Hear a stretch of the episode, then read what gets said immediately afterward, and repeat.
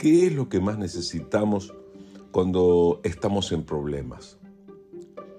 Cuando se presentan situaciones difíciles en tu vida, cuando las cosas no salen como esperabas, cuando enfrentas dificultades de cualquier especie, seguramente lo que buscas son soluciones. Esperas que los problemas se solucionen de una vez, lo más pronto posible.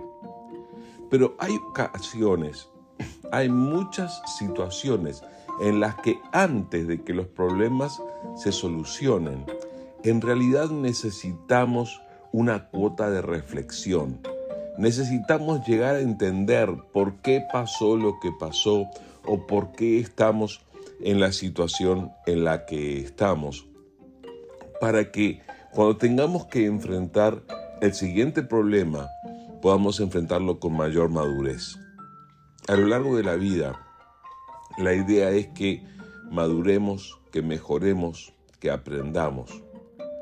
Yo creo que esto es parte de lo, de lo que la palabra del Señor nos enseña al traernos tantas historias de personas que caminaron con Dios, que experimentaron una relación con Dios, con quienes Dios ha tratado de una manera tan especial y nos dejan enseñanzas tremendamente profundas. Con esta lectura lo que quiero hacer es alentarte para, que reflexiones en las cosas que te suceden y tal vez en las razones por las que ocurren. Y es probable que a veces tengas que enfrentar tu propia responsabilidad con respecto a lo que pasa. Te voy a leer este pasaje que está escrito en el libro de jueces, capítulo 2, versículos 1 al 5. Dice, el ángel del Señor subió de Gilgal a Boquim y dijo a los israelitas, yo los saqué de Egipto y los traje a esta tierra que juré dar a sus antepasados, y dije que nunca rompería mi pacto con ustedes. Por su parte, ustedes no debían hacer ningún pacto con los habitantes de esta tierra, sino destruir sus altares. Pero desobedecieron mi mandato. ¿Por qué lo hicieron? Ahora declaro que ya no expulsaré a los pueblos que viven en la tierra de ustedes. Ellos les serán espinas clavadas en el, en el costado, y sus dioses serán una tentación constante para ustedes.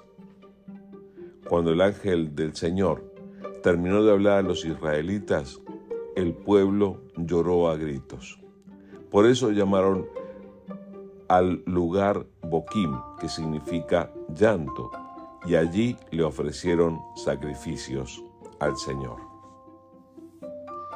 Hay ocasiones en las que Dios va a enviar un mensaje directo a nuestro corazón para que nosotros podamos reconocer que en ocasiones las situaciones problemáticas que enfrentamos son ni más ni menos que la consecuencia de nuestras malas decisiones. No hemos decidido bien, nos hemos apartado del camino que Dios trazó para nosotros. Y esto es lo cierto, por favor, necesitamos entender esto. Una vez que hemos creído en Jesús, cuando Jesús es nuestro Salvador, eso quiere decir que nosotros hemos aceptado que Él sea no solo nuestro Salvador, sino también el Señor de nuestra vida. Y hemos aceptado caminar en su voluntad y no en la nuestra. Hemos entrado en un pacto con Dios. Y en ese pacto nosotros nos hacemos responsables de servirle, de escuchar su voz y de obedecerle parte de esa obediencia tiene que ver con no hacer lo que hace todo el mundo. Pero tantas veces, así como les ocurrió a los israelitas, nos sucede a nosotros que miramos lo que hacen los demás y nos parece normal. Nos parece que no tienen tanto problema por lo que hacen y entonces terminamos haciendo lo mismo que ellos. Imitamos su conducta, y de alguna manera nos terminamos inclinando delante de los altares de los dioses que tiene este mundo. Por favor, escucha lo que esta historia tiene para decirnos. Dios quiere que nosotros reconozcamos nuestra parte de responsabilidad y que nosotros cambiemos nuestra actitud para volvernos a Él. Dios quiere una relación sana entre tú y Él. No sigas los caminos de quienes te rodean y no conocen al Señor Jesucristo. Elige cada día seguir a Jesús, andar en sus caminos, aprender de su palabra y obedecer su voz. No te conformes con hacer lo que hace todo el mundo a tu alrededor.